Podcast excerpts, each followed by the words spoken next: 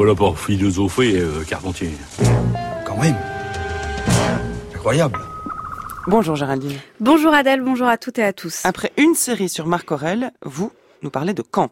Bien oui, aujourd'hui vous avez précisément parlé de sa vie, mais est-ce que vous vous souvenez Adèle que je vous ai parlé ces dernières semaines de la vie de Platon et de celle de Simone de Beauvoir? Mais bien sûr, c'était jeudi dernier. Eh bien, aujourd'hui, je vous parle encore d'une vie de philosophe, celle de Kant, racontée par Roger Haïm dans son livre Emmanuel Kant, Une vie à Königsberg.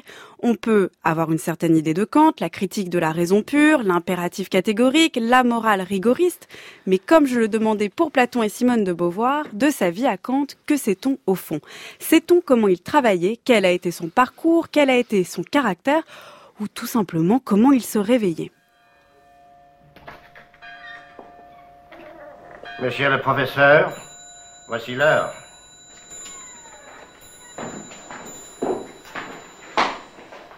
Le café vient immédiatement. Oui. Et la prochaine aussi vient immédiatement. D'ailleurs, ce sera à peu près le temps que j'aurais attendu. Enfin, on peut mourir après tout, ce n'est que mourir. Et dans l'autre monde, on ne boira pas de café. Et par conséquent, on ne l'attendra pas. Le sage philosophe dormait sept heures par nuit dans une chambre dépourvue de chauffage, quelle qu'en fût la saison, et privée de la lumière du jour. Dès cinq heures du matin, à peine réveillé, encore en robe de chambre, le tricorne posé sur son bonnet de nuit, Kant s'asseyait à sa table de travail. À sept heures en été, huit heures en hiver, il se rendait à l'université faire son cours jusqu'à neuf heures.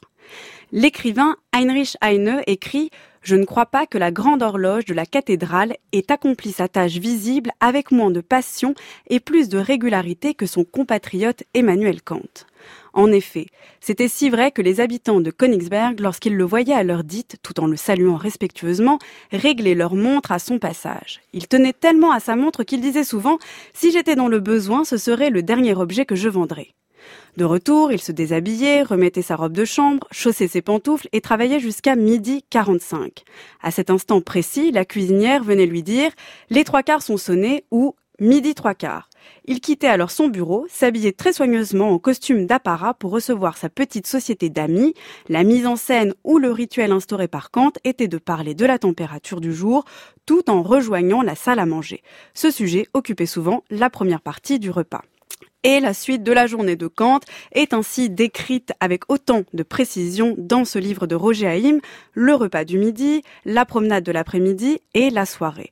Tout l'ouvrage est ainsi truffé de détails sur la vie de Kant, de son enfance à ses vieux jours, de son sofa au portrait de Rousseau affiché dans son bureau. Alors vous pourrez me dire, quel intérêt? Et je vous répondrai, aucun. Mais avant cela, écoutons son dernier souffle. Je souhaitais rester avec lui jusqu'à la fin et ainsi que j'avais été parmi les plus proches témoins de sa vie, être témoin aussi de sa mort. En conséquence, je ne le quittai plus. Je passai la nuit entière à son chevet. Il ne dormit pas. Et d'ordinaire, il repoussa la cuillerée de boisson qu'on lui mettait parfois aux lèvres. Mais vers une heure du matin, il fit lui-même un mouvement vers la cuillère d'où je compris qu'il avait soif, et je lui donnai très peu de vin et d'eau sucrée.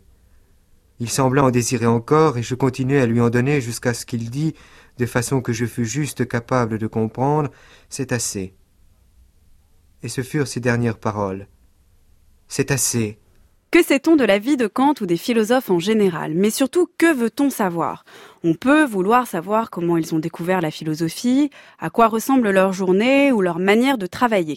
Mais veut-on vraiment savoir comment ils sont au réveil ou à quoi ressemblent leurs derniers instants?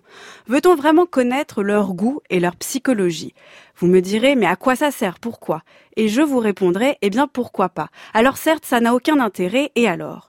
On se garde toujours de pénétrer dans l'intimité des philosophes, d'aller trop loin dans ce qui relèverait du privé, comme si le monde des idées snobait la vie, ou comme si la vie devait être elle-même une matière philosophique pour être mentionnée. Quand on veut parler de la vie des philosophes, on fait ainsi des points biographiques, on tente de découvrir des faces cachées, on décèle des anecdotes seulement quand ils sont à même de révéler la jeunesse d'une œuvre.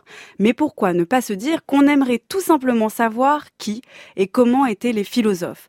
Pourquoi ne pas se dire qu'on aimerait tout simplement savoir ce qu'ils aimaient faire, voir ou pas, et même comment ils étaient au réveil. Apprend-on dans ce livre, Géraldine, que Kant était l'inventeur du Porsche-Jartel Alors pas à ma connaissance, je l'ai pas vu dans ce livre, mais c'est un scoop. C'est un scoop incroyable et qui est, à ma connaissance, véridique. Rappelez-nous le titre du livre que vous nous conseillez de lire. Emmanuel Kant, Une vie à Königsberg de Roger Haïm, c'est aux éditions Lassimar et Christian Pirot. C'est noté, votre chronique est à réécouter en ligne sur le site du journal de la philo.